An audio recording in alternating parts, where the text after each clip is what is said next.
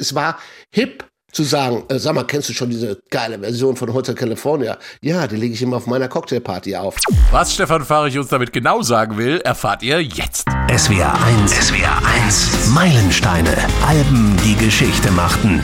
Ich bin Frank König, hallo. Vor 27 Jahren ist die Hölle gefroren. Boah, die Eagles kamen damals nach 14 Jahren mit einem neuen Album raus, sozusagen Hybrid aus Studioaufnahmen und Live-Mitschnitt. Und das, obwohl Don Henley doch 1980 gesagt hatte, dass die Eagles erst wieder zusammenspielen würden, wenn die Hölle gefriert. Hell Freezes Over heißt das Album dann folgerichtig auch.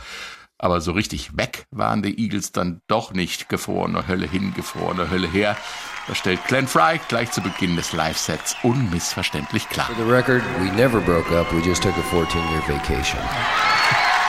Nur um das klarzustellen, wir haben uns nie getrennt, wir haben nur 14 Jahre lang Urlaub gemacht. Übrigens, äh, gut, dass ich so eine Niete in Mathe bin. Ich hatte mir in der Jahresplanung nämlich äh, das 25-jährige Jubiläum des Albums aufgeschrieben es sind 27 Jahre. 1994 kam es raus, aber egal. Es gibt ja immer einen Grund, über die Eagles zu reden, findet übrigens auch unser Hörer Mirko Markgraf, der uns das Album vorgeschlagen hat unter meilensteine.swr.de. Und es geht gleich am Anfang schon richtig zur Sache. Ein Rocker zum Einstieg. Get over it. Get over it.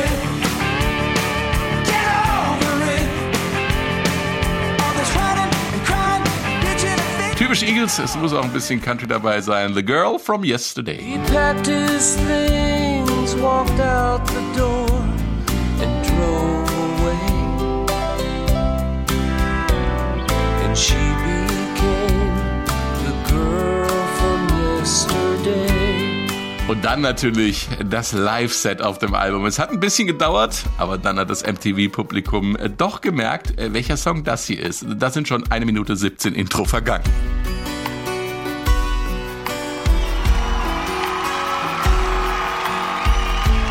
Hotel California in dieser bezaubernden Akustik-Live-Version. Ein Kracher. Und ein Kracher sind auch die beiden SWR1-Kollegen, die heute dabei sind. Oh, böse Überleitung. Stefan Fahrig und Dave Jörg. Hi. Boom, boom, ein Kracher. Das ist schön. So schön wurde schon nicht angesagt. Herrlich. Das ist und fast so das ist fast so klassisch wie ähm, ich habe einen bekannten Strauß bunter Melodien für Sie zusammengestellt. Das ist herrlich, ja. Und über den und, haben wir auch. Die, und ob diese Hotel California Version wirklich bezaubernd ist. Lieber, lieber Frank, darüber müssen wir reden. Später, später. Ja, das müssen wir. Das müssen wir. Dave, Hell Freezes Over ist für dich ein Meilenstein, weil? Also, als ich das zum ersten Mal gehört habe, das Album, habe ich gedacht, boah, ey, so kann man live spielen, so präzise, so harmonisch, trotzdem viel Leben drin.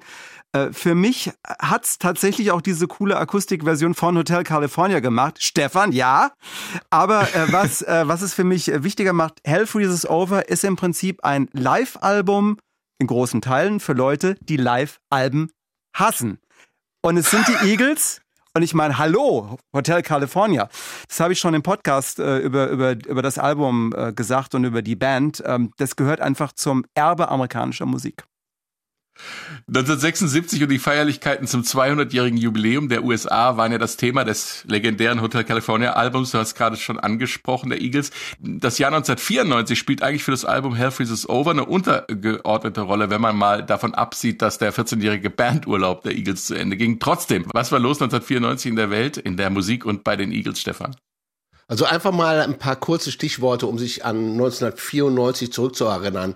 Der frühere Footballstar, Schauspieler O.J. Simpson, wird wegen Mordes an seiner Frau und ihrem Liebhaber angeklagt. Im Fernsehen gab es ja vorher die Verfolgungsjagd äh, und Festnahmen live zu sehen. Beim Untergang der Ostseefähre Estonia sterben mehr als 900 Menschen. Nur 141 können aus dem Wasser gerettet werden. Und äh, bei der Fußball-WM in den USA blamieren sich Völler, Klinsmann, Matthäus und Co. im Achtelfinale und scheiden da als Titelverteidiger gegen Rumänien aus. Kurt Cobain erschießt sich und wird damit Mitglied im berühmten legendären 27er Club.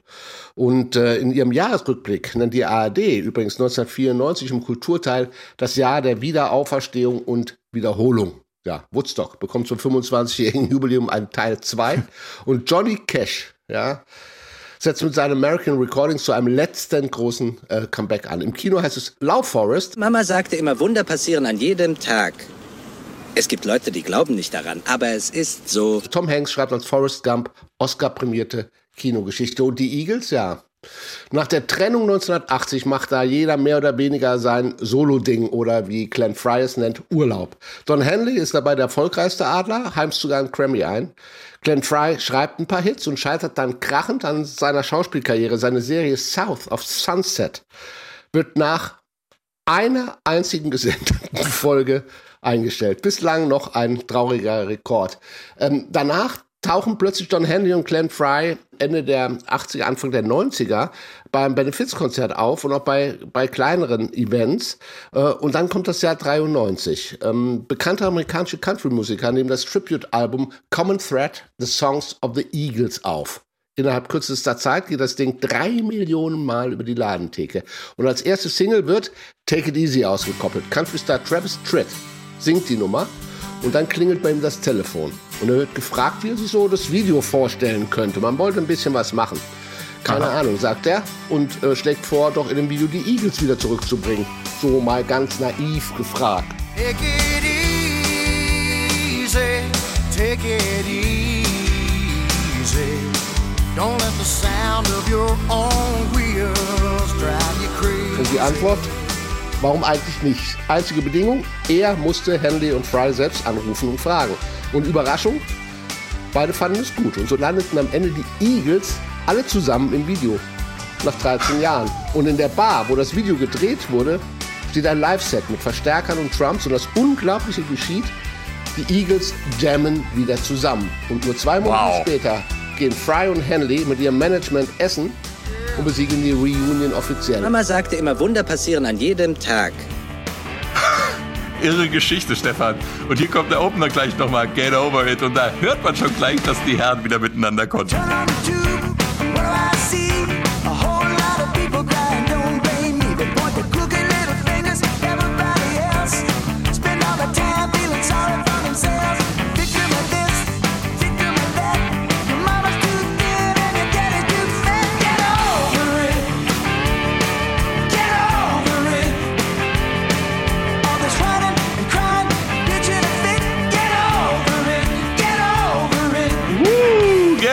Das geht auch richtig schön zur Sache. Die Auszeit scheint der Band ja gut bekommen zu sein, Dave. Die 14 Jahre Bandurlaub. ja, also Joe, Joe, Joe Walsh ist die Pause nicht so gut bekommen. Äh, der hat in den, in den Jahren noch mehr Koks und Wodka und Camels äh, zu sich genommen. Äh, das war so oh seine beliebte Mischung. Also das war noch mehr als vor der Trennung 1980.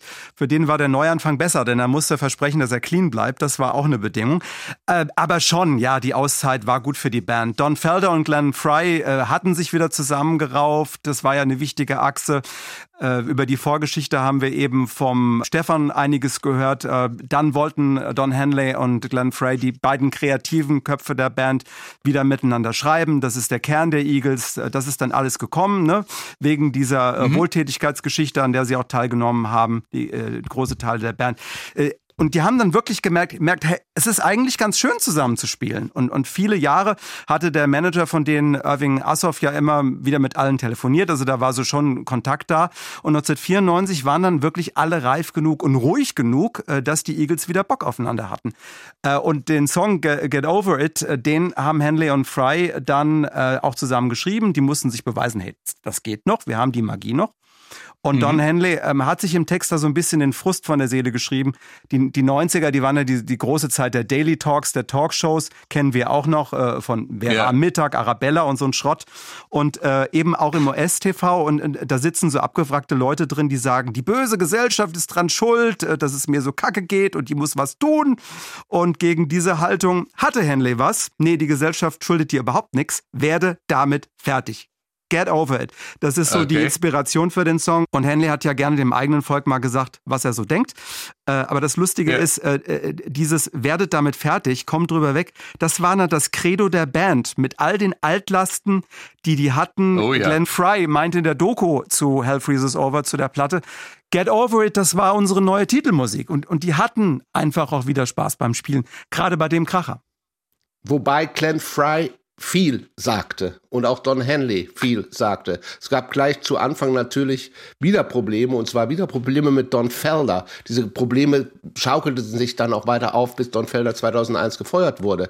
Er war ja vollwertiges Mitglied der Eagles. Er war ja Mitglied sogar bei Eagles Limited, der Vermarktungsfirma der Eagles. Und dann stellte sich raus, dass für dieses Konzert und für dieses Comeback Henley und Fry wieder ganz besondere Bedingungen und Konditionen ausgehandelt hatten und die bedeuteten, dass die zwei mehr Geld bekamen als der Rest der Band. Ah. Da war Felder, war Felder ziemlich angepisst und bekam von, darf man das sagen? Ja, das darf man sagen. Und Fry Und Fry antwortete ihm äh, einfach, äh, eine Band ist wie ein Footballteam. Einige Spieler sind berühmter und wichtiger und deshalb werden sie besser bezahlt, wie ein Quarterback. Die anderen sind eher defensive Spieler, die okay sind, aber nicht so viel Geld dafür bekommen. Don, Don und ich glauben, dass wir mehr verdient haben. Also dieses, dieses, der ständige Konflikt zwischen Don Henley, Glenn Fry, dem Master-Team oder wie Don Feller sie ja nannte, The Gods, die Götter, ähm, und, und, und Felder, tauchte da sofort wieder auf. Also es ging auch, um mal kurz auf die Show zu gucken, beim Ausleuchten. Don Felder beschreibt das, dass er kam in das Set und die Plätze, wo Fry und Henley standen, waren mit Spots ausgeleuchtet. Alle anderen waren dunkel. Und er beschwerte sich dann bei Clem Fry und sagte, hey Clem, wieso sind wir dunkel? Und Clem sagt, du bist nicht dunkel, du bist nur grau. Und ähm, auch auf, ja, man, man darf sich, also es gibt da immer zwei Seiten. Natürlich war dieses Comeback auch für Don Felder und auch Joe Walsh und, und Timothy B. Schmidt, die waren da ein bisschen außen vor. Die waren Angestellte der Band. Don Felder war vollwertiges Mitglied und war immer wahnsinnig, wahnsinnig. Er hatte ja früh schon auch in den 80ern angefangen, mal in die Geschäftsunterlagen Einblick haben zu wollen. Und äh, hatte da schon sich sehr beschwert, dass Henley und Fry da ihr eigenes Ding durchzogen. Also Ah, es ist, es ist auch da schon, weil wir sagen, hat sie ihm gut getan. Ja, es hat ihm gut getan, aber es hat Henley gut getan, es hat Fry gut getan. Die hatten riesen Soloalben. Felder, Timothy B. Schmidt und, und Joe Walsh, der quasi im, im, zum Alkoholiker wurde, hatten diese 13 Jahre nicht gut getan eigentlich. Die mhm. waren so ein bisschen am, am Suchen, ja. Ja, sag ich nur ja. Mal einfach, nur einfach mal, um da ähm, so die Ausgangssituation, auch Don Felder war total irritiert, als er kam und merkte, das sind ja gar nicht die Eagles, die auf der Bühne stehen. Da ist ja die Hälfte, ist die Background-Bands von Fry's und Henleys Solo-Projekten. Das ist plötzlich ein Orchester, da sind plötzlich Keyboards. Hey, seit wann gibt's bei den Eagles Keyboards? Also all das hatten Fry und Henley quasi sich selber ausgedacht und es führte gleich von Anfang an, obwohl die Hölle aufgetaut war, ich sag mal so, deutete sich schon wieder eine kleine Eiszeit an. Und dieses ähm, äh, Absetzen von Don Felder, das, das, das, das hat ja auch eine furchtbar lange Geschichte. In, schon Ende der 70er ähm, haben sie ihm immer wieder gesagt, du entsprichst von deinem Gesang nicht der Qualität der Eagles und, und haben ihn immer so ein bisschen abgedrängt. Also äh, es ist teilweise auch echt fies zugegangen, das muss man auch sagen. Aber um die Kurve jetzt nochmal zu kriegen, die haben ja wirklich Spaß, wenn sie dann gespielt haben, den man hören kann. Genau, die Spielfreude, die manifestiert sich auf dem ganzen Album und natürlich auch äh, in dem ganzen Song Get Over It, aber für mich ist auch vor allem der Schluss wunderschön. Überhaupt bin ich ja großer Fan von durcharrangierten Schlüssen. Cold End, wie wir beim Radio sagen, äh, für Radioleute eher eine Herausforderung innerhalb einer Sendung. Zum Musik genießen und zum Fühlen der Live-Atmosphäre, bevor der Live-Teil der Platte überhaupt beginnt, ist das aber wunderbar. So, hier kommt nochmal der Schluss von Get Over It.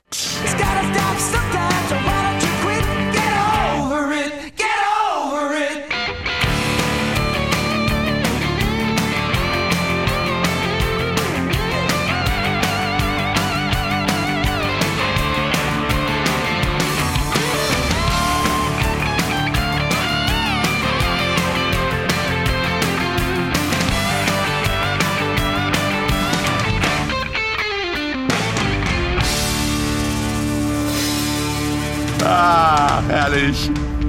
Get over it. Woo, get over it. Da geht einem doch das Herz auf als Freund jubilierender Stromgitarren. Stefan. Darf ich geil sagen? Es ist geil. Geil. Du darfst geil sagen. Ich, wollte, ich wollte auch einfach nochmal, um auf meine flammende Rede von eben zurückzukommen. Ich wollte das Album einfach, das hatte mit dem Album nichts zu tun. Das Album ist unglaublich und ich habe die Eagles selber zweimal live gesehen und was da auf der ja. Bühne passiert und was da mehrstimmigen Gesang unfassbar. abgeht, ist einfach unfassbar. Na Gott sei Dank, ich, dach, ich dachte schon, du bist jetzt hier der, der Party Partypooper.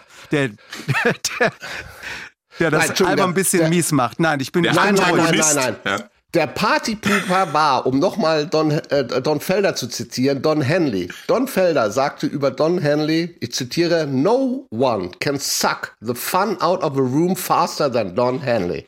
Was auf Deutsch niemand kann den Spaß aus einem Raum vertreiben, schneller als Don Henley. Also nur um mal das ein bisschen einzuschätzen. Aber wir reden von dem Album. Und da geht es natürlich um Stromgitarren. Und weil wir bei Don Felder sind, er ist ein wichtiger Bestandteil dieser Stromgitarren. Aber es geht bei den Eagles, da schlagen auch die Herzen der Banjo- und Akustikgitarrenspieler höher. Ja, die waren ja ordentlich besetzt. Das ging ja schon los bei der Gründung mit Bernal Leadon. Der ist ein fantastischer Country- und Bluegrass-Gitarrist, der so ziemlich alles beherrschte, was man zupfen konnte. Banjo, Dobro, äh, Slide-Gitarre, äh, Steel-Gitarre, Mandoline, äh, also alles hat der gespielt und das hat ja auch diesen Country oder New Country Sound der Eagles geprägt. Er hat sich dann 74 leider mehr oder weniger selbst wegrationalisiert, weil da hat er der Band vorgeschlagen, mal seinen Kumpel Don Felder zu einer Session einzuladen und das Ergebnis war, dass er dann Bandmitglied wurde. Und ab diesem Zeitpunkt, und das ist ein ganz wichtiger Verdienst von Don Felder, wurde, wurden die Eagles rockiger. Also sie haben mehr Drive bekommen, noch mehr Drive.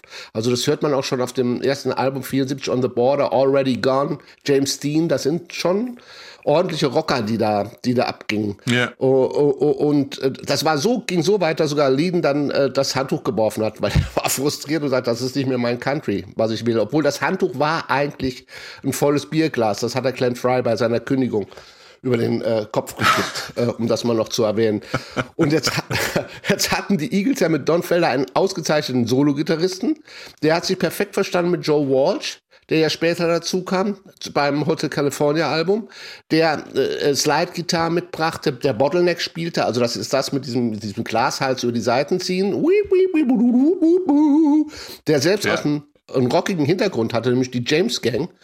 Und dazu kamen dann die klassischen Country-Akustikgitarren der Herren Fry und Henley. Also wenn Henley mal nicht am Schlagzeug saß. Live ist das immer sehr faszinierend. Also, Dass er Schlagzeug spielen kann, ohne dass er am Schlagzeug spielt, äh, ist natürlich jemand anderes, Ja. der dann das ist. Und bei Get Over It, da, da, um mal rein zu, das Intro, dieses Wii Wii, das spielt übrigens Glenn Fry. Und der Rest aber, Ah, Solos und so weiter. Ja, er durfte auch mal. Also er war auch mal, er war, es ist ein super Gitarrist, ja, darf man auch nicht vergessen. Und äh, die Solos stammen dann von äh, Felder und Walsh und die lassen es richtig abgehen. Kann es übrigens sein, dass, dass mich der Anfangsgroove so ein bisschen an Dire Straits Calling Elvis erinnert? Also irgendwie, eben als ich es gehört habe, um du den Calling Elvis. Naja, Ja, das stimmt, du hast recht. Ja, nur so, ein- Du hast recht, ja. gleich mal überprüfen. nur so eine Rand, ja gut, also eine Randbemerkung. Ähm, und dass Don Felder auch ein sehr, sehr, sehr, sehr, und jetzt sage ich Dave, ich benutze das Wort auch, sehr, sehr geiler Akustikgitarrist war. Ja, das zeigt er bei der Akustikversion von Hotel California, aber da kommen wir ja dann später zu. So ist es. Ähm, zweiter Song vom Album und dritte Single-Auskopplung war Love Will Keep Us Alive, gesungen von Timothy B. Schmidt. Komponisten dieser Nummer waren Jim Capaldi, Peter Vale und ein gewisser Paul Carrick. Auch darüber wird noch zu reden sein. I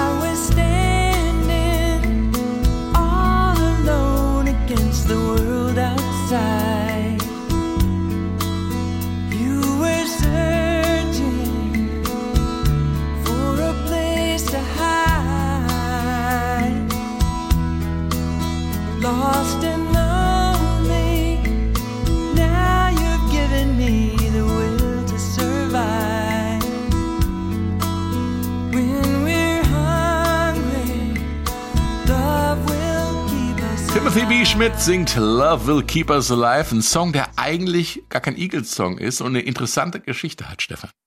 Ja, und ich hätte mir jetzt beinahe selbst umarmt. Ähm, und äh, ich stehe, stehe total auf diese Nummer. Also Text berührt Ja. mich. Und zweitens, ich stehe total auf diese Stimme von Timothy B. Schmidt. Also diese hohe Stimme, um da mal kurz vor, vorweg noch darauf einzugehen. Timothy B. Schmidt und auch Randy Meister, die hatten ja diese, diese hohen Gesangspart. Die ja waren ja nicht nur wichtig für den mehrstimmigen Gesang, sondern die gaben den Eagles ja bei diesen Balladen diesen Romantic Touch. Also die hatten, damit haben sie auch die Frauen, glaube ich, ähm, bei, bei Laune gehalten. Ah, wir, haben da, wir haben da bei Herrn Farik eine Geschichte. Eine persönliche Geschichte. Du hast gekuschelt zu dem Song. Äh, nein, habe ich nicht. Ich bin, also äh, ich habe eben gekuschelt, ja. Also, aber nein, da sage ich jetzt nichts drüber. So, Siehste? Feierabend. Ich hab recht. Ja. Nein, es ist eine tolle Nummer. Ähm, genauso wie natürlich äh, Take It to the Limit von Reddy Meisner, die ja ähnlich angelegt ist. Äh, allerdings hat, hat diese hohe Stimme ja Reddy Meisner auch seinen Job gekostet, weil er ja nach, ähm, nach einer typischen Eagles-Nacht mit Kokain, vielen Frauen und jeder Menge Wodka sich ja weigerte, bei einem Konzert abends Take It to the Limit zu singen, weil er davon ausging, dass er die hohen Töne nicht mehr trifft. Und wie das so bei den Eagles üblich zu sein scheint. Ich dachte, weil er wupp- schon am Limit war. er war wohl am Limit. Also das ist wieder eine andere Sache, was die Eagles so. Es gab ja bei den Eagles auch die sogenannte Third Encore, also die dritte Zugabe, um das mal kurz zu erwähnen. Also no, normalerweise hatten sie im Konzert zwei musikalische Zugaben und die dritte Zugabe war das mit Champagner besetzte Hotelzimmer, in dem Frauen eingeladen wurden, die während des Konzertes von den ähm, Roadies ähm, Buttons bekommen haben, wo drei Ach, E du drauf liebes gestanden hat. Also ja, die Eagles, die Eagles, so so Schwieger, Schwie, Schwie, Schwiegermamas Lieblinge waren sie in den 70ern nicht. Aber zurück zu Timothy Schmidt und Love Will Keep Us Alive. Ähm, Timothy, der hat ja auch in der eaglelosen Zeit so der 80er Soloalben gemacht. Das hat nicht so richtig funktioniert. Dann hat er ein bisschen bei verschiedenen Bands den Bass gezupft. Und dann trifft er Ende der 80er, Anfang der 90er, denkt er sich, Mann, wir müssen mal was machen und äh, äh, meldet sich bei seinen Eagles-Kollegen äh, Don Felder und Joe Walsh und ähm, die beschließen zusammen mit Jim Capaldi von der äh, 70er Jahre Band Traffic, wo auch Steve Winwood mitspielte und eben ähm, äh, Paul Carrick ähm, eine Band zu gründen. Also so richtig die Gründung gab es noch nicht, aber in Malibu, äh, wo ja Don Felder auch herkam, da trieben sich rum, schrieben Stücke zusammen äh, mit Max Karl, der war auch noch dabei, 38 Special, Sänger der äh, 38 Special. Und ähm, da hingen sie ein bisschen rum und nahmen Demos auf und äh, schickten die auch ähm, an den Eagles-Manager, der übrigens auch eine raue Person gewesen sein muss. Aber das ist wieder ein anderes Kapitel. Und der sagte erstmal, "Hä, wie heißt ihr denn eigentlich? Und dann äh, sagen sie, na, wir heißen so Big Sky, Big Party, das könnten wir uns vorstellen. Und er sagte, das sind doch keine Namen. Und dann sagen wir, wir, lie- wir liefern dir noch was. Und da fanden sie den Arbeitsnamen The Malibu Man's Choir. Ja, das fand natürlich der Eagles-Manager noch ähm, bescheidener vom Namen her. Und äh, sie schickten ihm dann gleichzeitig auch noch das Demo mit, nämlich von einem Song, Love Will Keep Us Alive, geschrieben von Paul Carrick und Jim Capaldi. Ähm, Der Eagles-Manager sah, sah da irgendwie keine Notwendigkeit, diese Nummer irgendwie aufzunehmen. Er fand sie ähm, nicht toll. Ja, kein Label fand diese Nummer Er hat nicht besonders mit sich selbst toll. gekuschelt. Ja. Nein, niemand fand diese Nummer toll. Äh, Und ein Jahr später, halt, als es darum ging, Songs für das Album Hell Freezes Over zu finden, da fiel Timothy B. Schmidt diese Nummer nochmal ein, er schlug sie vor und schwuppdiwupp, plötzlich ging es. Und die Nummer ist auf dem Album. Und ich finde, es ist so ein typischer, ganz typischer Paul Carrick-Song. Ja, der hat ihn auch diverse Male selbst aufgenommen und das Lustige ist auch mit Orchester und sogar mehrmals mit der SWR Big Band und auch ein SWR1-Konzert mit der Big Band gab's. Das war das Weihnachtskonzert 2009 in Bad Kreuznach und da ist die Nummer auch aufgenommen worden. Hier kommt Love Will Keep Us Alive sozusagen in der SWR1-Version. I would die for you and climb the highest mountain. Listen, baby, there's nothing I wouldn't do. And now I found you, there's no more emptiness inside. When we're hungry, Love will keep us alive. Boah, ist der Mann gut. Einer der größten Pop- und Soul-Sänger aller Zeiten. Ich bewundere den Mann sehr sensationell. So Sachen, die er ja schon mit der Band Ace gemacht hat. äh, How Long, Mitte der 70er. How long has this been going on? Geil. Going wrong. Going wrong, going on. Going Ah, on. Going on. Going wrong. Entschuldigung, ich Ach, wollte dir nicht ins Wort fallen. Ach, Äh, du kannst es ja auch einspielen, wenn ich mich im Text geirrt habe.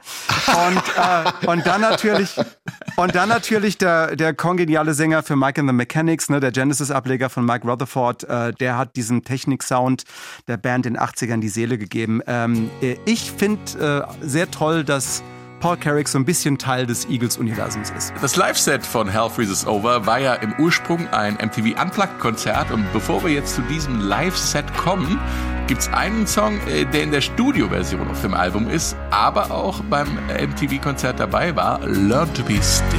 It's just another day in paradise. You stumble to your bed. Give anything to silence those voices ringing in your head. You thought you could find happiness just over that green hill.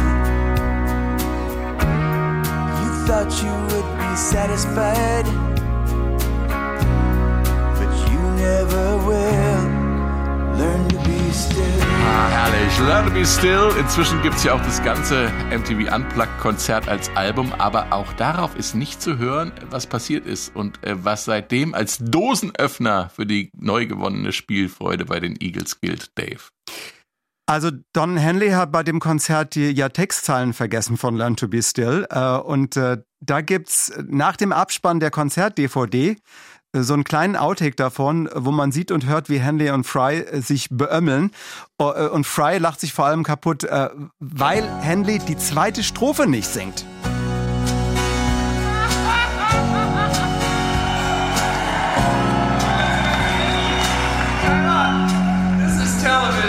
Now, I thought you didn't remember the third verse. That was only the second verse. I know the third verse. Und Fry so, äh, Don, ich dachte, du vergisst die dritte Strophe, aber es war ja die zweite. Und Henley meint so, nee, die dritte kann ich. Sehr lustig. Die haben, die haben, Ja. die haben für die Aufzeichnung einfach neu angesetzt, deshalb ist das nirgendwo drauf. Okay. Und das Coole ist ja, Learn to Be Still ist ja atmosphärisch eins, finde ich zumindest, der besten Stücke auf dem Album. Es geht um unsere überreizte Welt, immer auf der Suche nach mehr Wohlstand, Konsum, Glück. Dabei könnte man doch einfach mal zur Ruhe kommen und den Moment genießen. Und wenn man sich dann überlegt, ähm, dass das so das Stück war, dass genau mit dieser Botschaft dann Fehler passiert und sie sich entspannen und plötzlich äh, merkt man auch im Konzert, wow, hier geht gerade was. Das war nämlich die Nummer, glaube ich, sogar vor Hotel California im Live-Set. Und ähm, da, plötzlich ist alles entspannt, ist ja eigentlich eine selbst äh, erfüllende Prophezeiung sozusagen, wenn sowas in so einem Song passiert. Finde ich großartig. Ist eigentlich schade, dass es, dass es nicht für alle drauf ist. Also man muss wirklich die DVD haben, um das sehen zu können. Und auf YouTube findet man es auch. Ich liebe auch dieses entspannte Gitarrenspiel. Dieser Song ist einfach da, um den Moment zu genießen, oder?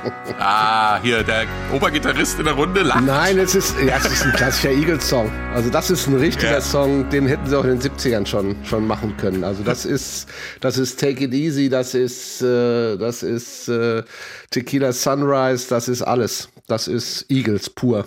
Eine richtig tolle Eagles-Nummer. Du gibst mir quasi das Stichwort, denn genau so ein Moment äh, ist auch der Beginn des Live-Sets natürlich mit der berühmten Ansage und dem Tequila The Sunrise. record, we never broke up. We just took a 14 year vacation.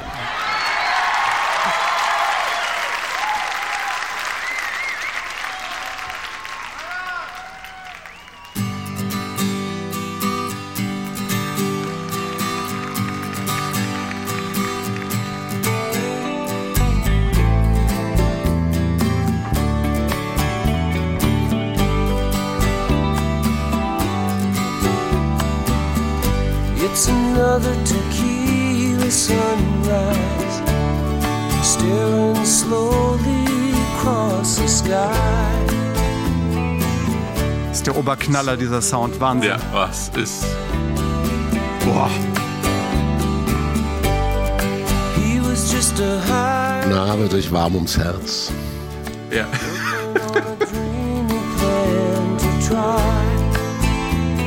Darf ich da ganz Tequila. kurz, darf ich Ja, da ganz äh. kurz was sagen, Frank, bevor du, bevor du einsteigst? Du hast gekuschelt? Ja.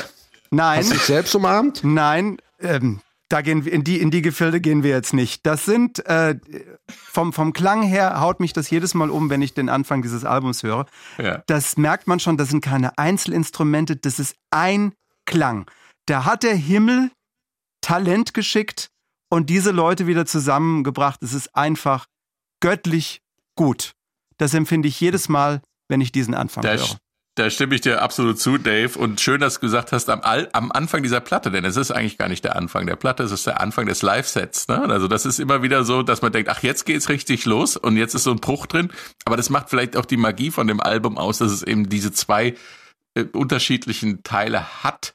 Tequila Sunrise ist einer der ersten Eagles-Songs überhaupt. Es geht um Cowboys, Frauen, den Sonnenaufgang und natürlich Tequila. Stefan, bring uns da doch mal bitte die richtige sinnhafte Reihenfolge rein. Ja, super, super. Die sinnhafte, richtige Reihenfolge. Ich fange, muss ein bisschen, ja, muss ein bisschen früher, äh, vorher ansetzen. Also der Song stammt ja vom Album Desperado. So eine Art Konzeptalbum. Die Eagles hatten da Bock auf Cowboy sein. Also die hatten mit anderen Musikern ein Buch gelesen. Das war gegenüber Revolverhelden im Wilden Westen. Und ähm, so, das merkt man auch auf dem Cover schon von Desperado, dass die Eagles so als Outlaws zu sehen. Äh, witzigerweise wurde das Album übrigens, glaube ich, in London aufgenommen, nur so am Rande. Und, und alle Songs haben da so dieses Thema Cowboy, Cowboy-Western-Gefühl, ja. Nach dem Motto Rock'n'Roll-Musiker sind wie Cowboys, ja, gesetzlos, Tagelöhner, ohne Zuhause, ja. Oder mhm. wie Don Henley es mal ausgedrückt hat, wir waren in L.A., machten die Nächte durch, rauchten Dope, lebten den kalifornischen Way of Life. Und vielleicht war das so radikal wie Cowboys damals im Wilden Westen. Nur mal Don Henley kurz zu zitieren. Und ähm, die Cowboys, ja, also gut, die hätten wir jetzt, ne? Und, und ja. einer davon träumt in dem Song, und, und damit wären wir bei den Frauen, er träumt eben von der einen, die irgendwo da draußen sein musste. Ähm, äh, er sitzt allein äh, wie ein Cowboy, äh, bekommt sie nicht, träumt von ihr, trägt sich Mut an. Und jetzt kommen wir eben zum Tequila. Ja, sein Leben ist ja. in einer Schleife gefangen und jetzt sind wir beim Sonnenaufgang, wie der immer wieder währende Sonnenaufgang oder wie es hier beschrieben wird, Tequila Sunrise. Ein Wortspiel und zwar zu einem mhm. Mixgetränk mit gleichem Namen. Dieser Tequila Sunrise äh, war, war ein Ding in den, in den 80ern schon. Ne? Tequila, Orangensaft, Grenadine und Eis. Und da die verschiedene Dichte haben, diese Flüssigkeiten, setzte sich am Boden des Glases die rote Grenadine ab, darüber der gelbe O-Saft. Vermischt mit dem farblosen Tequila gab so einen Glanz, das Eis. Und dann hatte ich im Glas einen hübschen, farbenprächtigen Sonnenaufgang. Also auch wie in ah. Wirklichkeit. Ja, Tequila Sunrise. Also es, es kann natürlich auch sein, dass unser Cowboy in dem Song morgen schon Tequila zum Sonnenaufgang getrunken hat. Hm. Ähm, das ist jetzt nicht so, so ganz äh, zu klären. War übrigens der erste Song, den Fry und Henley zusammengeschrieben haben. Mal gerade so eben auf der Couch. Und danach waren die beiden ja eines der größten Songwriter-Duos der Musikgeschichte. Und da kann ich Dave nur recht geben. Wie gesagt, ich habe die Jungs zweimal live gesehen. Das ist keine gekünstelte Sache hier auf dem Album. Nee, die klingen so, so. live. Ja. Das sind Hitmonster. Das sind Wahnsinnige. Äh, menschlich, ja, ist wieder eine andere Geschichte, aber als Musiker und auf der Bühne waren sie auch immer eine Einheit. Also äh, bis auf das 80er Jahre, wo sie sich fast von der Bühne geprügelt hätten. Aber das ist wieder eine andere Geschichte. Aber es ist ein Wahnsinnskonzert. Ja, es war 1980 im Juli, das ist das äh, Konzert in äh, Kalifornien. Und äh, da haben sie sich wirklich geprügelt und danach waren die Eagles Geschichte, diese Nummer meinst du, ne? Genau. Mhm. Aber ansonsten, wenn sie Musik gemacht haben, dann war das, dann haben sie wirklich alles gegeben. Und das merkt man auch auf diesem Album schon. Und es ist Wahnsinn, wie die nach 13 Jahren mit welcher Selbstverständlichkeit die ihren mehrstimmigen Gesang abziehen und äh, die, die, diese Konsistenz der, der dieser Akustikgitarren und, und zu dem zu den Vocals, das ist einmalig einfach. Ja, ich, ich kann mich erinnern, ich habe sie ähm, äh, gesehen in der oft gescholtenen SAP-Arena, war da noch auf einem ganz ungünstigen Platz, also ganz oben, fast hinter der Bühne. Und was soll man sagen? Wenn man's kann, kann man's. Sie haben trotzdem fantastisch geklungen und es war ähm, auch ein wunderbarer Ausblick darauf, wie viele Instrumente äh, da auf der Bühne stehen. Vielleicht auch, weil die ein oder andere zu Bruch gegangen ist in der Vergangenheit, wie die Gitarre.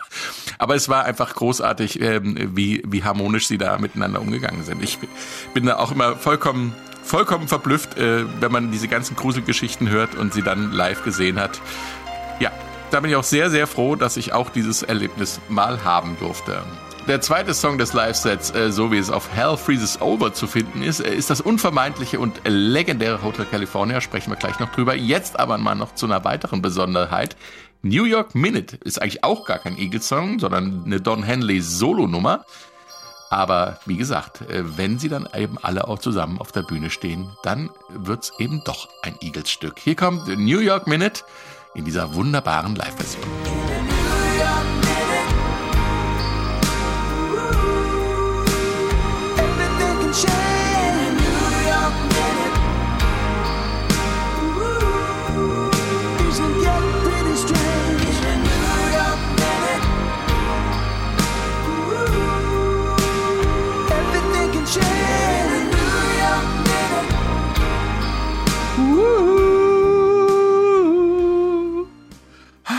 Viele Songs sind über New York geschrieben worden, aber äh, keiner hat diese wunderbar melancholische Atmosphäre. Finde ich zumindestens. Was kann nicht alles von jetzt auf gleich passieren im Leben und dann auch noch in New York, wo jede Minute noch schneller vergeht als irgendwo anders auf der Welt. Dave. Mhm. In einer Minute kann in New York alles passieren. Drama, größtes Glück, Liebe, Verlust, Wahnsinn. Leben, Tod, alles in kürzestem Abstand. Das Leben in dieser äh, verrückten Stadt, das kann sich äh, schlagartig ändern und ähm, ich bin einige Mal in New York gewesen und die, die Stadt ist wirklich komplett verrückt. Ähm, zum Guten wie zum Schlechten kann sich da alles sehr schnell verändern. Und als äh, der Henley das geschrieben hat, ähm, Ende der 80er, da hat er an 9-11, also die Flugzeuge in den Towers, noch überhaupt nicht gedacht. Äh, Don Henley hat aber die Atmosphäre eines ähm, Herbsttages nah am Central Park beschrieben. Das hat ihn äh, in New York inspiriert und äh, was die was die Hell Freezes Over Version hat wie keine andere, das ist diese diese Vergänglichkeit im Klang, diese das Traurige, ne, das du schon angesprochen hast, dass da in mhm. der Musik hängt. Die Streicher, das sind die Burbank Philharmoniker übrigens, die spielen bei dem Song den Blues und äh, wie das Orchester, die Band, der Chorgesang, das alles zusammenkommt, ist für mich absolut vollkommen. Ich habe eben gerade wieder Gänsehaut äh, gekriegt und ich habe das Ding wirklich 50 Mal gehört, 100 Mal. Ich habe von der Hell Freezes Over vom Album eine, eine audiophile Aufnahme in, in DTS Mehrkanalton, also auf sechs Kanälen wie im Kino 5.1. Da kriege ich bei dem Song ein An mich, weil das so schön ist. Absolute Harmonie und das bei einem Don Henley Solo-Song. Ist eigentlich komisch, äh, dass der Fry äh, nicht mit einem Solo-Ding drauf gelandet ist. Die haben ja Lover's Moon äh, von ihm auf dem Konzert gespielt, von dem 84er ähm, Track vom All-Nighter-Album, ähm, aber hat es nicht auf die Platte oder auf die DVD geschafft. Ja, aber später im Tourprogramm waren schon Fry-Songs doch jede Menge äh, dabei im Eagles-Repertoire. Ich finde die Nummer auch absolut ähm, stimmig. Und wenn man mal überlegt, ähm, äh, im Original, was das für eine Nummer im Original ist, also da ist Henley im Studio gewesen mit äh, Toto, äh, äh, Pianist David Page, er hatte am Schlagzeug Toto Schlagzeuger Jeff Porcaro, Pino Palladino am Bass. In den Background-Vocals war Take Six eine der angesagtesten A Cappella-Truppen der damaligen Zeit. Gloria Estefan, Sheryl Crow, Melissa Etheridge, Eddie Prequel, Axel Rose waren damals auf dem Innocence-Album in den Background Vocals. Und diese Qualität, finde ich, merkst du auch auf der Eagles-Aufnahme einfach. Das ist ein, ein so, äh, wie soll man sagen, hochprofessioneller Song, der, der mhm. so durch, so klassisch durcharrangiert ist, ähm, der diesen Background hat, mit tollen, tollen Studiomusikern im Original aufgenommen worden zu sein, dass du das sofort merkst und es packt dich auch äh, sofort. Ähm, komischerweise passt er auch in dieses ganze Eagles ähm, Werk, Werkschau-Gedöns mit rein, finde ich. Also er, er, ist, ja, er fällt ja, nicht raus. Also er, er, passt, er lässt sich gut auch innerhalb des Eagles-Werkes hören, sage ich mal, New York Minute. Technisch ganz interessant, also die, die vier neuen Songs äh, auf dem Album, also die, die im Studio aufgenommen worden sind in Toronto und Los Angeles, da hatte man alle Produktionsmöglichkeiten, die man äh, für ein normales Album natürlich hat. Und die MTV-Show, die ist logischerweise in einem Fernsehstudio in Burbank, also im Prinzip einem Vorort von LA aufgezeichnet worden. Und äh, man wollte für die Veröffentlichung auf CD, auf Video, auf Laserdisc erst, äh, also Bildplatte später dann äh, auf der auf der DVD, äh, wirklich einen extrem guten Sound haben. Man hat einen enormen mhm. Aufwand betrieben, dass es exzellent wird. Zwei äh, digitale 24 äh, Spurmaschinen sind mitgelaufen, ähm, habe ich im Video gesehen. Äh, die haben wirklich ein Equipment, Mikros, Abnehmer, alles vom absolut feinsten. Das wurde dann hinterher im, im Studio in LA aufwendigst gemischt und ähm, äh, ich glaube gar nicht so sehr gebügelt. Normalerweise bügelt man ja über Live-Aufnahmen nochmal drüber. Das war da, glaube ich, äh, kaum notwendig. Im Grunde hat man kein Live-Album gemacht, sondern ein Album live. Und jetzt vom Klang her einfach gesehen, ist das auch ein audiophiles Meisterstück. Da muss nicht nur die Technik gestimmt haben, sondern auch die Herrschaften an den Knöpfen haben Großes geleistet, glaube ich. Das ist äh, ja auch immer ein großer Punkt. Es reicht nicht nur ein gutes Mikrofon richtig hinzustellen, da muss auch jemand das richtig mischen können. Das ist wunderbar. Und es stimmt, was du sagst. Es ist eigentlich so, dass man sagt, okay, das Publikum ist auch dabei, aber hier wird einfach live ein Album eingespielt. Ähm, wie ist eigentlich die Veröffentlichungsgeschichte? Die ist mir nicht so ganz klar. Also dieses Live-Set ist aus einem MTV-Konzert, einem MTV Unplugged-Konzert. Es gibt eine MTV Unplugged und es gibt eine MTV Unplugged The Second Night, habe ich jetzt gesehen. Im Netz. Ja, weil es irgendwie. gab, die haben zwei Konzerte gespielt. Also was, was mhm. nicht so klar wird, es gab auch ein zweites Set. Also es, mhm. es, in Burbank gab es zwei Konzerte. Die Okay. aber ähnlich waren. Ich hatte es auch noch mal im Netz. Ich hatte auch im Netz jemanden gefunden, der beim zweiten Konzert dabei war, was aber ähnlich war wie das erste. Nur das erste wurde mitgeschnitten, glaube ich, komplett, auch vom, vom Filmischen her. Und es ist, glaube ich, kein reines MTV Unplugged. Klar, der Akustikteil ist unter MTV Unplugged, aber es ist nur von MTV damals ausgestrahlt worden. Die hatten natürlich großes Interesse daran, das Comeback einer solchen Monsterband auf ihrem Kanal zu spielen. Das ist so ein bisschen die Entstehungsgeschichte. Also Konzert 1 ist das, was wir auf der äh, äh, DVD sehen und das auch das, was wir, glaube ich, auf dem Album hören. Und Konzert 2 äh, wurde da, glaube ich, gar nicht verwendet. Davon, davon ist auch gar nicht so viel bekannt von diesem äh, zwei, zweiten Und- Konzert. Und was jetzt die, die CD-Veröffentlichung und so betrifft, ähm, da, da gibt's auch ähm, abweichende Geschichten. Also es gibt äh, die, die DVD und äh, ganz am Anfang das Video und die Laserdisc, da äh, sind nur Live-Sachen drauf. Äh, so so habe ich das auch zum ersten Mal äh, gehört und gesehen. Dann gibt es ähm, ein, äh, eine audiophile Version, wo die Studiofassungen komplett fehlen, wo es also mit Tequila Sunrise auch losgeht. Und, äh, und dann gibt's die normale Albumfassung, wo es mit den vier Studiosachen losgeht. Also äh, es gibt viele Varianten und dann gibt's jetzt auch nochmal re- remastertes Zeug. Also das ist in der Tat da durchzusteigen, Frank, äh, ist schon nicht ganz so einfach. Ich sage mal so, liebe Podcast-Hörer, wenn da draußen jemand ist, der sich über die Entstehungsgeschichte von Hell äh, Freezes Over genau auskennt, dann einfach mal Mail schreiben an meilensteine.swr.de. Wir werden das gerne, gerne nachholen und aufklären. Das ist eine sehr gute Idee, Stefan. Äh, Und zum Schluss, äh, lasst uns jetzt über Hotel California sprechen. Einen ausführlichen Interpretationsversuch des Songs gibt's ja in unserem SWR1 Meilensteine Podcast zum Album Hotel California. Kann ich also nur empfehlen, die Folge gleich nochmal zu hören. Der Song ist voller Metaphern, Bilder und Anspielungen, ein Abgesang auf den amerikanischen Traum. So hast du, Dave, es im Podcast gesagt. Äh, Don Felder damals in den 70ern neu in der Band hatte die Grundidee auf seiner Veranda im Strandhaus in Malibu. Äh, kann man schon mal inspiriert werden da. Er hat die Nummer dann aufgenommen und Don Henley vorgespielt und der hatte dann die Idee für den Arbeitstitel Mexican Reggae. Insofern äh, geht der Song auf Hell Freezes Over auch ein bisschen zurück zu den Wurzeln. Klingt ja sehr mexikanisch, auch wenn, wie eingangs erwähnt, das Publikum erst recht spät begreift, worum es hier eigentlich geht.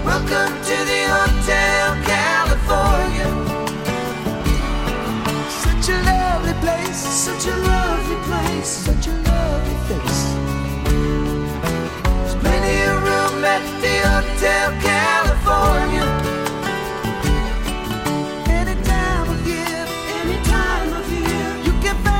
Es war laut Don Henley Ziel der Eagles, mit allen Sinnen wahrnehmbare Songs zu schreiben. Hotel California erzeugt in der Stromversion sichtbare Bilder, Gerüche und Gefühle nicht minder, aber geht's in der Akustikversion zu irgendwie mexikanischer, wie schon gesagt. Wie geht's euch damit? Dave, du bist ein großer Verfechter dieses Songs, ne? In, in der Akustikversion, ja. Also diese Bilder im Kopf, die habe ich bei der, bei der Studiofassung mit Stromgitarre auch. Aber ähm, in dieser Fassung habe ich die Bilder im Kopf äh, komischerweise gar nicht so. Äh, da treibt mich eher diese, diese Spannung an, wie der Song anfängt. Äh, das dauert ja ewig, äh, bis man den Song überhaupt erkennt. Da wird an Gitarren gezupft, da macht die Percussion-Section da hinten hinter den Eagles auf der Bühne ordentlich was auf. Übrigens, die, die, die äh, sind überhaupt der Knaller. Das ganze, Ja, das ganze ja, Konzert ja. über. Und dann kommen die Gitarrenakkorde dazu, ne? Und dann irgendwann stimmt die berühmte Melodie ein und das Publikum merkt, ach, das ist der Song. Und so ging mir das dann 1994 auch, als ich das das erste Mal gehört habe. Also das, das war dieser Überraschungseffekt und das funktioniert bei mir nach wie vor so. Komisch. Wann spielen die denn endlich mal Hotel California? Alter, spielen die schon die ganze Zeit. Hör doch mal genau hin.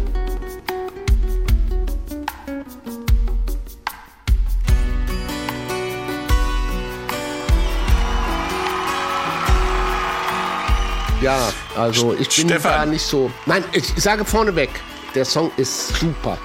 Der Song ist auf dem Album auch super. Er klingt toll und es ist eine tolle Version und es war eine tolle Überraschung. Und die Jungs haben diese Version auch immer mal wieder mitgenommen. Nachher ein bisschen, finde ich, ähm, ins Extreme getrieben. Dann gab es das Ganze auch so mit ähm, äh, mexikanischen Trompete. Trompeten-Intro und so Ja, genau. weiter. Also so, so El, Trompeten von Mexiko. so El Mariachi-mäßig so. Genau. Nein, langsam. Bisschen da, da, langsamer und bisschen so, so, als würdest du die mexikanische Bläsertruppe wie im Film an deinen Restauranttisch, weißt du, du kennst, also Filmbilder. Ja, ja, klar. So, aber Mexiko ist ja, ich meine, das ist jetzt erstmal naheliegend, weil man muss sehen, die Eagles waren in den 70ern das Lebensgefühl von Los Angeles. Und 25 Prozent der Bevölkerung Los Angeles sind mexikanischer Abstammung. Mexiko ist das größte Herkunftsland der Kalifornier und Los Angeles ist die größte mexikanische Gemeinde seit 1900. Mhm. Hallo, Mexican Reggae, das ist ja wohl logisch an der Stelle. Ja. Und da auch mal in diese Richtung zu gehen, ähm, das, das lag auch nah. Und ich finde sie, wie gesagt, ich finde sie super. Was mir verloren geht, ist das Ende. Also, dass dieses, ich finde, geniale Zusammenspiel von Joe Walsh und Don Felder, mit, mit in, das nachher in diesem zweistimmigen Gitarren-Solo äh, ausartet, dass er auch drauf ist auf der Akustikversion. Natürlich. Mhm.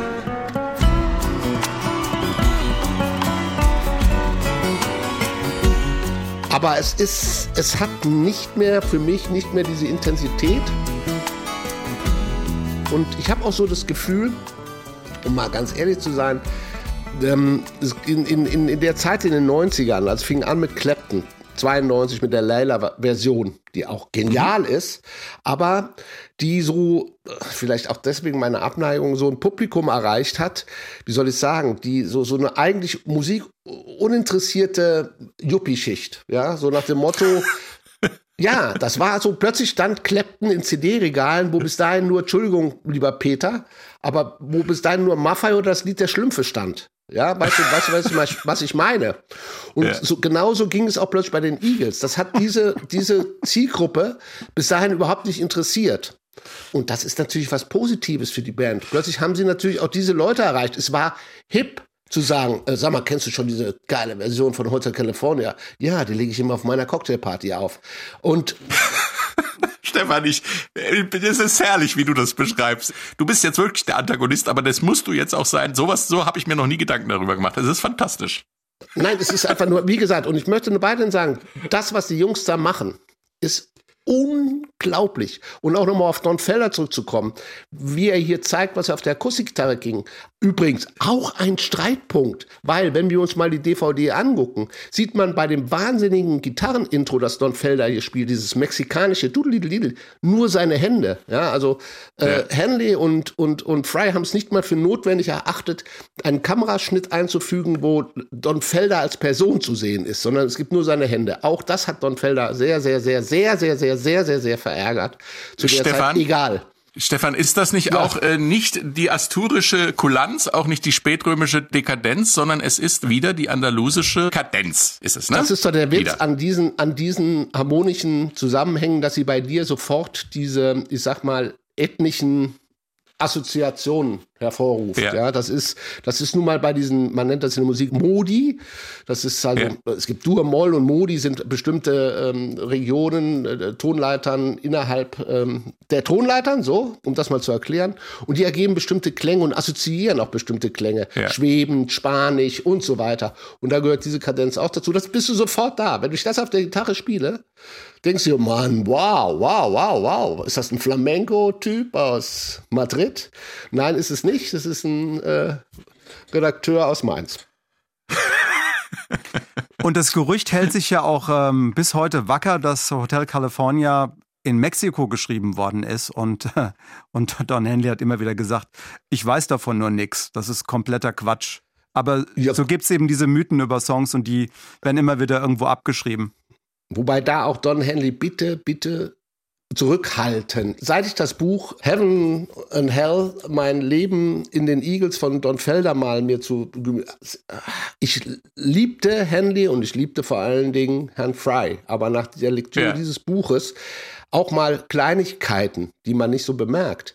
Auf der Original Hotel California CD ist bei den Credits steht es Don Felder, Glenn Fry und äh, Don Henley.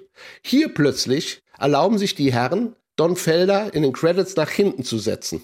Was für ihn ah. bedeutet, er gilt als Texter und äh, verdient nicht so viel Geld. Also, das mindert nichts an der Qualität dieser geilen, geilen Hotel California Version, um das mal zu Ende zu führen. Und die ist super. So, das wollte ich eigentlich sagen. Und mehr nicht. Wie geht es euch da draußen? zugleich. Ja. Ja. Ja, ja, Fluch und Segen zugleich, weil ja, äh, klar, letzten Endes ja. äh, ist dieser Mega-Erfolg natürlich dafür zuständig, dass es auch hoch herging bei den Eagles und es diesen, diese Streitereien gab. Die hätte es wahrscheinlich so in der Form nicht gegeben, wäre das Ding nicht zu einer der äh, größten Rocknummern der Weltgeschichte geworden. Aber das ist wieder eine andere Geschichte. so Hits können schon wie, einen, wie eine Kette an dir hängen, wie so ein dicker Metallkugel. Ja. Und irgendwie beschreiben sie sich ja auch ein bisschen selbst in dem Song und ihren Lebensstil. Insofern ist das Ganze natürlich ein Kreis, der sich da schließt. Äh, wie geht's euch da draußen mit Hotel California? Könnt ihr es noch hören? Hat euch die akustische Version nochmal ganz äh, einen neuen Zugang geschaffen oder hattet ihr das Lied der Schlümpfe vorher auch nur im Regal? Äh, erzählt's uns, meilensteine.swr.de und das war's auch schon wieder. Danke ihr zwei und danke fürs Zuhören und tschüss. Eine Woche, ein Album, ein Stück Geschichte. Die S41 Meilensteine.